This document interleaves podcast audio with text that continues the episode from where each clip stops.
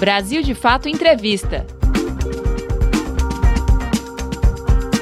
Olá, estamos começando mais um Brasil de Fato Entrevista. Hoje conversamos com Fátima Bezerra, a única mulher governadora do país, eleita no ano passado no Rio Grande do Norte. Fátima é pedagoga e se tornou professora da rede pública na Prefeitura de Natal e no governo estadual nos anos 80.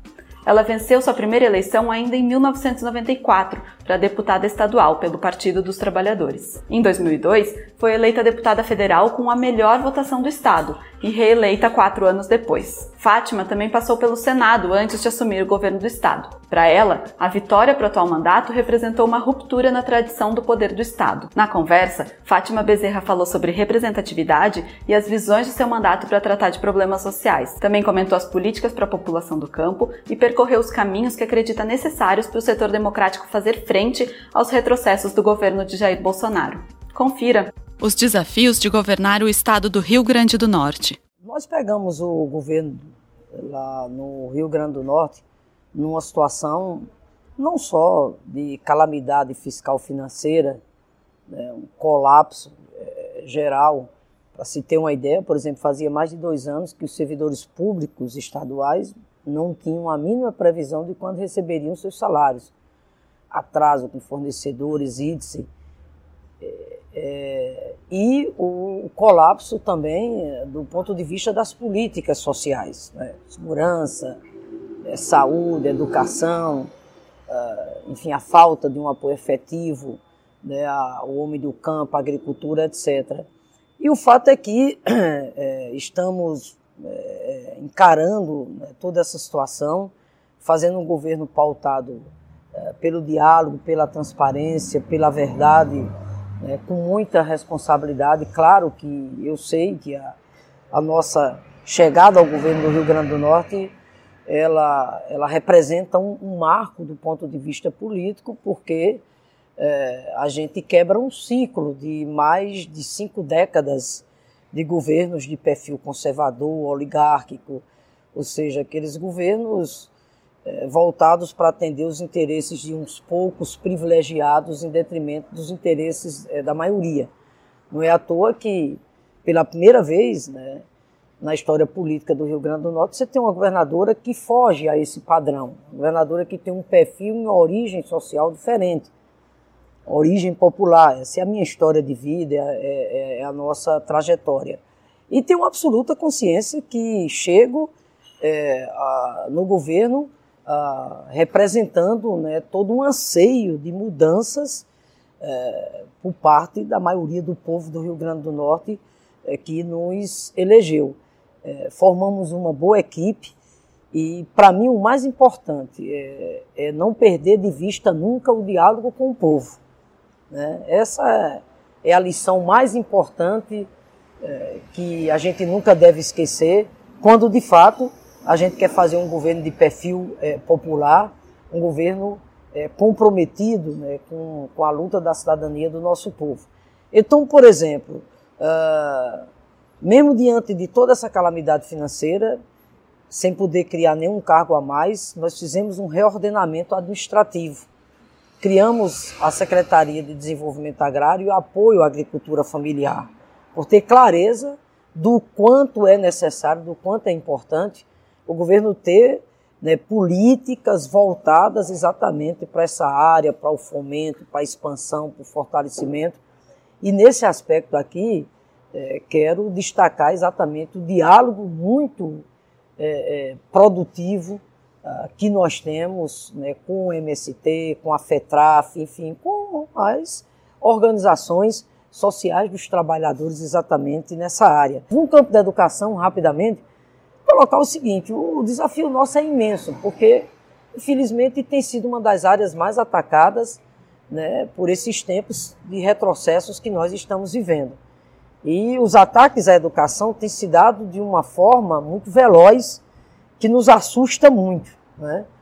E eu me sinto muito à vontade para falar sobre isso, porque tenho uma vida muito dedicada à luta em defesa da educação pública no nosso país. Mas quero aqui dizer o seguinte, que não basta apenas constatar o retrocesso, as ameaças brutais nessa área. Você vê, é, hoje mesmo, né, o MEC, numa demonstração de desrespeito à lei, de mais um ato de truculência, de autoritarismo, está intervindo na, no Instituto Federal aqui do Rio de Janeiro. Né? É, portanto, né, é, é, é co colocando lá um interventor. Ah, felizmente, a comunidade lá está exatamente é, resistindo. Mas o ataque é brutal brutal né, restrições orçamentárias, corte de recursos, é, o desmonte do ponto de vista da, das instâncias de é, interlocução social que havia, os conselhos, etc., é, pondo em risco o funcionamento das nossas universidades, dos nossos institutos federais, a, a, a, o corte de recursos também na chamada educação básica. Nós temos um desafio aí pela frente que é o Fundeb, cuja vigência termina o ano que vem, que é a política de financiamento voltada para a educação básica. Então, quero só colocar que, diante disso tudo, repito, não basta só constatar, nós temos que agir. E, enquanto governadora, e trazendo esse debate para o Fórum dos Governadores do Nordeste, digo mais, estou trazendo esse debate para o Fórum dos Governadores do Brasil. Tanto é que eu estou coordenando o debate do novo Fundeb a nível do Fórum Geral dos Governadores. E aí temos que partir para iniciativas. Por exemplo, o combate ao analfabetismo, a questão da educação no campo. Né? É, o novo Fundeb é fundamental. E aqui eu quero conclamar o MST também, as demais entidades, não só do campo educacional, a cerrar fileiras na luta em defesa do novo Fundeb, porque quando a gente fala do novo Fundeb, a gente está falando de milhares de vidas das nossas crianças, né, dos jovens, de homens e mulheres por esse país afora, que é, necessitam do Fundeb para poder garantir o funcionamento da rede de educação básica pelo país afora. Uh, os índices de analfabetismo no nosso país é, são muito preocupantes ainda, mais ainda no Nordeste, que infelizmente tem praticamente o dobro da taxa de analfabetismo é, comparando com a média a nível nacional. A taxa nossa no Nordeste é acima de 12% ainda, o que requer, repito, ações efetivas nessa área. Nós lançamos uma campanha estadual lá de enfrentamento ao analfabetismo. Por que não ousar erradicar o analfabetismo? Né? É, e a sociedade civil está participando intensamente dessa campanha nossa, o MST, as demais organizações sociais. E nesse contexto, a ideia realmente do Pronera, eu acho que é uma ideia, sem dúvida nenhuma, interessante e vamos uh, fazer esse debate no âmbito do consórcio do Nordeste. A importância do consórcio do Nordeste para o desenvolvimento da região. O mais importante, é, o consórcio interestadual do desenvolvimento sustentável do Nordeste, enquanto ferramenta de gestão ah, no sentido de que nós possamos, né, aqueles problemas que são comuns, desafiadores, ao invés da gente buscar a resposta para esses problemas de forma isolada, nós vamos fazer exatamente de forma conjunta. Né? A importância reside exatamente nisso.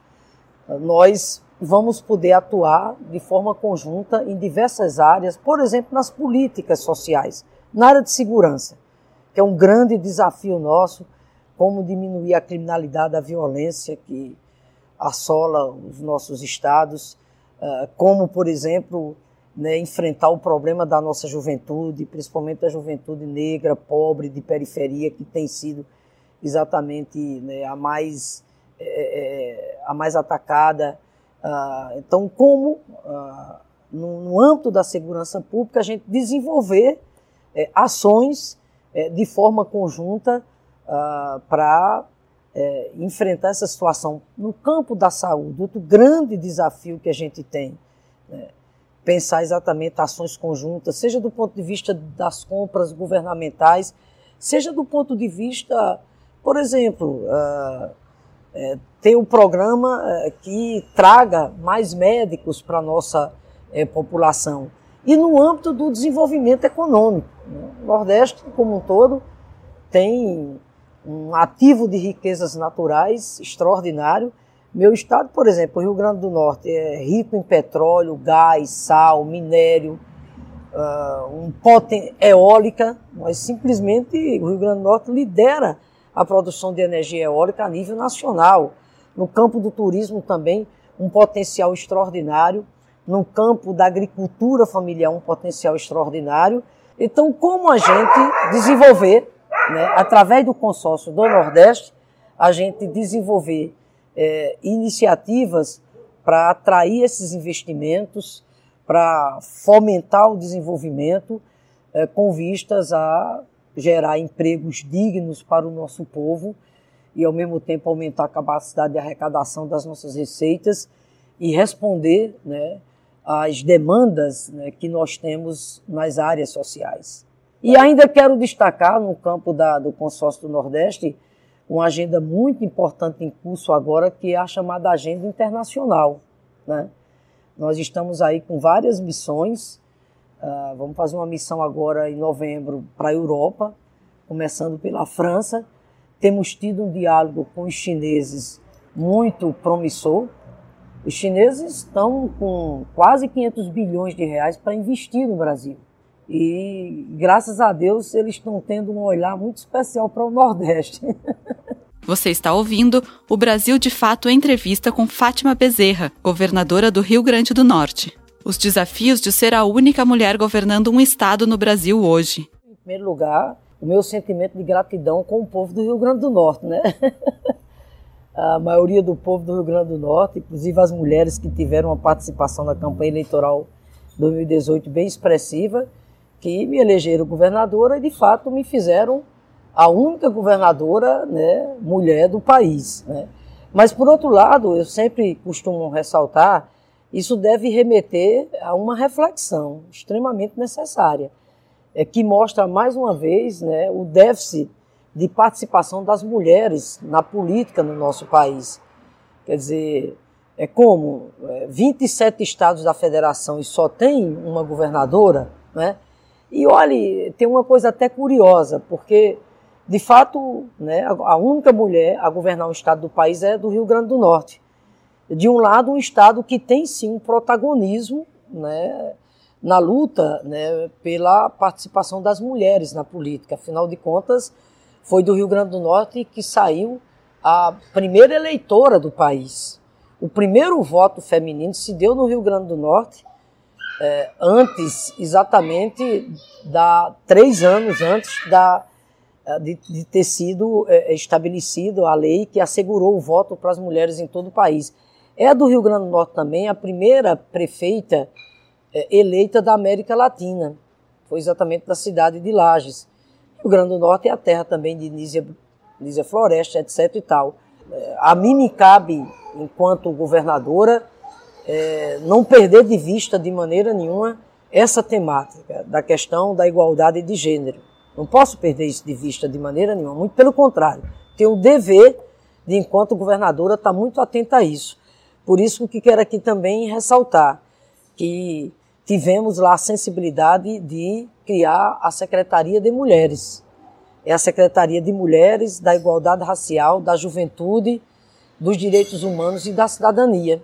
E nesse contexto, exatamente, o governo é, ousar né, em implementar políticas é, que façam esse debate, que façam essa reflexão e que promovam e que incentivem né, a participação das mulheres na política, olhando também as outras dimensões é, é, que afligem muito a vida de nós mulheres, como por exemplo a questão da violência. É, é assustador o crescimento que tem, que tem tido o feminicídio no nosso país, inclusive, infelizmente, no nosso estado. E que pese nós estarmos conseguindo uma façanha extraordinária, que é diminuir em 30% os índices de criminalidade e violência no Rio Grande do Norte, até o ano passado o Rio Grande do Norte figurava como o estado mais violento do Brasil. Hoje, repito, mesmo em meio a toda dificuldade orçamentária que nós temos lá no Rio Grande do Norte, mas com uma gestão muito competente, preparada e um trabalho muito integrado, passados seis meses, nós estamos conseguindo reduzir em 30% a criminalidade e a violência, superando inclusive a média a nível nacional. Mas, mas resumindo, o que eu quero colocar é o seguinte, é, é, assim, é lógico, tá entendendo? É, a única governadora, né? Mas essa governadora tem essa consciência, tá entendendo?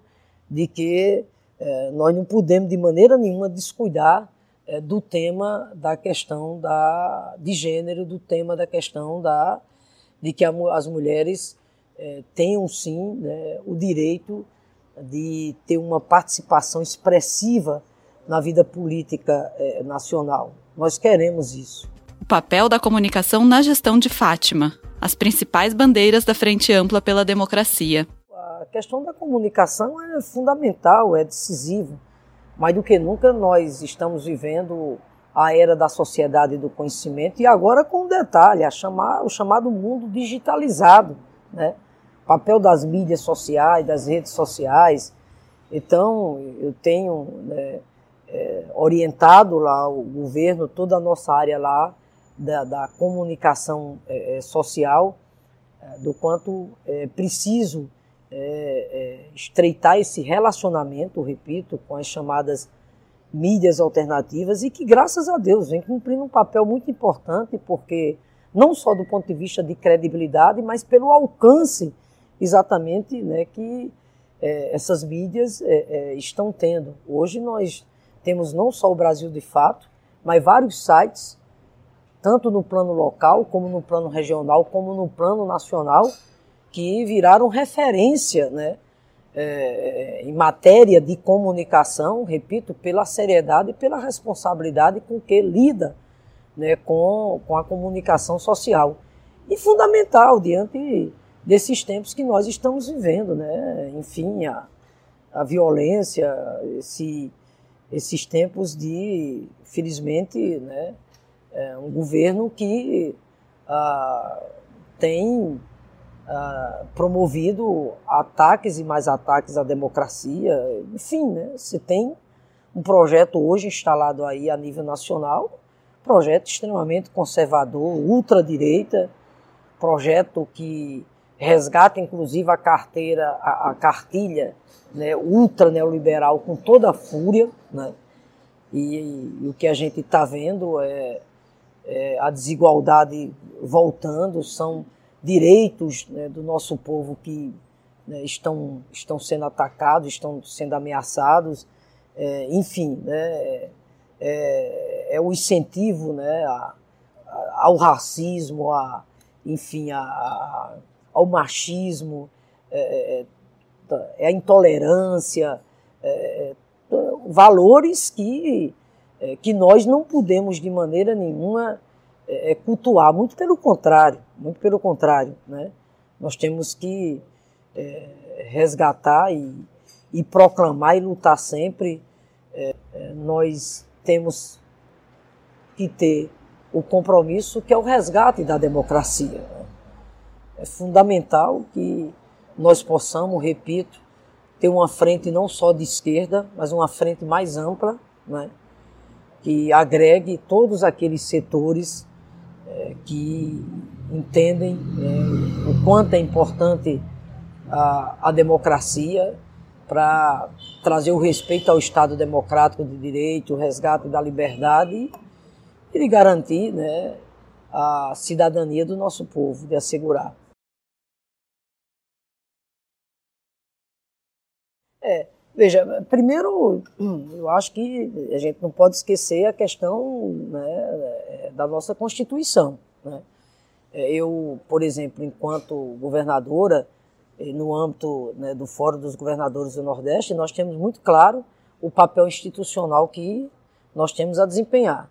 Do mesmo jeito que o presidente foi eleito pela maioria do povo brasileiro, nós fomos eleitos legitimamente pela maioria do nosso povo e, portanto, sempre tenho dito né, que essa missão exerço né, com muita, muita responsabilidade, com muita alegria, com muita altivez. Eu não titubearei em nenhum momento, em nenhum momento, em é, defender os interesses do povo do Rio Grande do Norte. E tem mais, né? É, bato na porta, tá entendendo, dos ministérios, do governo federal, seja onde for, e quando vou, não vou em busca de favor, não. Não vou pedir favor, vou cobrar direitos, aquilo que é de direito da população do Rio Grande do Norte. E repito, tenho feito isso é, com altivez e com muita responsabilidade e com muito senso é, é, de compromisso. E segundo, a, a, no contexto mais geral, volto a colocar, o que nós precisamos mais do que nunca é ter esse senso de responsabilidade ah, para é, construirmos essa frente de esquerda, essa frente mais ampla, para fazer frente né, ao, aos imensos retrocessos que estão em curso no nosso país. Nos preocupa não é só a situação do ponto de vista econômico. O desemprego está aí, né? continua aí fazendo vítimas e mais vítimas pelo, pelo país afora. A economia patinando. Né? Insistem, insistem em um modelo de, de desenvolvimento econômico que é, a gente sabe qual é o resultado. O resultado é mais desigualdade social, é, é mais miséria, é, é menos é, direitos para as pessoas, é menos cidadania para a maioria é, do nosso povo. E nesse contexto ainda, é evidente que tem um outro aspecto que é, nós temos que levar em consideração, que é a prisão injusta do presidente Lula. E aí eu falo sobre isso não apenas né, porque sou do PT, não apenas né, pelo, é, pelo imenso carinho que tenho pelo presidente Lula, né, enquanto ah, uma liderança é, política né, tão importante para nós do Partido dos Trabalhadores. Ou seja, quando eu falo do presidente Lula, não estou falando apenas enquanto petistas que somos, enquanto companheiros que somos, né? Não, eu falo do ponto de vista é, de que a sociedade cada vez mais tem que abrir os olhos, porque defender a liberdade do Lula é, é defender a, o resgate da democracia. É, isso não é chavão, não é proselitismo, não. É porque, veja, a, a prisão injusta a, do Lula, o julgamento é, é, injusto que a ele foi exatamente imposto, tudo isso ficou agora escancarado totalmente. as, as mensagens divulgadas através do trabalho do site The Intercept, a chamada Vaza Jato, comprovou tudo aquilo né, que o presidente Lula e que nós dizíamos desde o início, que a prisão do Lula fazia parte daquela farsa do ponto de vista político, jurídico que se instalou no país desde a época do golpe de 2016, que caçou o mandato legítimo da presidenta Dilma. Então nós já denunciávamos aquilo, né? denunciávamos aquilo na verdade, o que o The Intercept está trazendo hoje é a comprovação né, de todas aquelas denúncias que nós fazíamos. Ou seja, né, ficou, ficou claro né, é, o desrespeito ao Estado democrático de direito quando o presidente Lula não teve de maneira nenhuma direito a um julgamento imparcial e justo conforme manda exatamente a lei. Pelo contrário, está né, tá aí, repito, escancarada a, a parcialidade, a seletividade desses setores do poder judiciário é, que queriam prender o Lula a todo custo para interferir né, nos destinos do país, o país que tinha uma agenda muito importante pelo meio, que era a agenda é, de uma eleição, que não é eleição qualquer, é uma eleição presidencial. Então eu encerro dizendo, Vivi, que nesse contexto de defesa da democracia, né, é preciso a gente ter um compromisso muito forte com a defesa da liberdade do presidente Lula. Eu estou mais do que esperançoso, eu estou muito confiante é, que a liberdade do Lula virá. Virá porque eu acredito muito né, na luta em defesa da, da democracia. Acho que, que as possibilidades de, de anulação do julgamento do presidente Lula, eu acho que hoje elas são, são reais. E, e essa mobilização né, social e popular que cada vez mais está crescendo em todo o país, claro que isso é fundamental para que a gente possa avançar nessa direção. Brasil de Fato Entrevista. Ficha técnica. Apresentação Cris Rodrigues. Entrevista Vivian Fernandes. Edição Juliano Vieira, Adilson Oliveira e Lua Gatinone. Coordenação Camila Salmásio. Direção Beatriz Pasqualino e Nina Fidelis.